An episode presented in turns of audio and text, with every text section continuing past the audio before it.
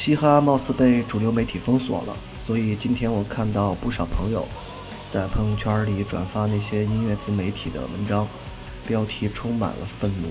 我能理解他们的愤怒点，但也不理解他们的愤怒点，因为这样的事儿发生，我觉得一点也不奇怪。早年的中国摇滚同样也经历了这么多的波折。我不喜欢听嘻哈，所以就说这么点。其实中国的摇滚乐当年的状态要更差，一点点露脸的机会都没有。魔岩三杰之后的乐队很多，到现在对多数人来说都是新乐队。比如今天我要放的脑浊，就在不远的之前，有一个朋友这么问过我：这个乐队听起来挺有劲儿，一听应该就是十几岁的人刚刚组建的吧？成立了差不多二十年的脑浊。尚且会被人误认为新人，更何况他们身后还有更多默默无闻的乐队。其实只要你愿意发现，中国的好音乐多的是，并不止电视上或收音机里播放的那几首。九十年代末就已经成军的老卓，和当时的其他几支乐队，组建了中国朋克史上非常牛逼的一个队伍，叫做无聊军队。这个松松垮垮的朋克组织，最终还是松松垮垮的消失了。准确地说，脑桌乐队是我喜欢的第一支中国的地下摇滚乐队。这种乐队，如果身边没人听，没人带你去打口唱片、磁带店，那么有可能一辈子也听不见。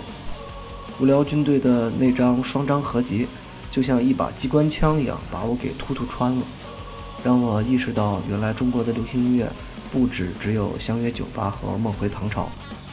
当然，在此前我也听到了花儿乐队。已经给我带来了一定的启发，所以听到无聊军队的时候，毛血管就感觉要炸了一样。虽然脑浊乐队已经成军二十年，不过到现在，他们的初创人员已经彻底离开，尤其是前两年主唱肖荣的出走，让这支乐队似乎和过去的感觉有点不一样。我最喜欢的脑浊依然还在无聊军队的那个时期，混蛋，没羞没臊。带着强烈的过了今天没明天的虚无主义，当然过了初代的脑浊乐队同样也挺棒的，就像我今天要推的这首歌一样，已经是新世纪之后的作品。不过因为是二零零一年的作品，所以还有很明显的早期风格。脑浊现在的地位不用说，虽然他们曾经也在电视上出现过，但是相比较其他的流行艺人。可以说，在主流媒体露面的机会非常少，就更不要说那些纯粹的地下乐队了。相比较嘻哈乐在2017年的突然大火，摇滚乐就这么一直半高调半低调的生存着。但这也没什么不好，大环境不让他们出来，那么就在狭小的音乐环境里寻找自己的快乐。音乐有时候就这么简单，嘻哈乐也是一样，不能在主流的平台里发生。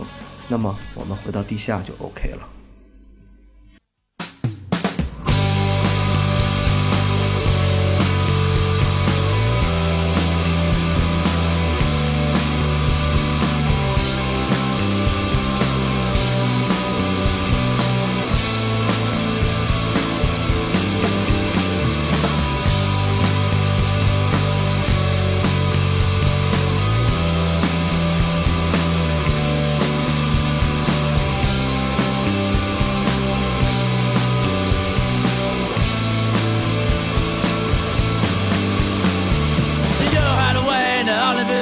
Cause you got a lot of money to pay But i want to you all the pay for me?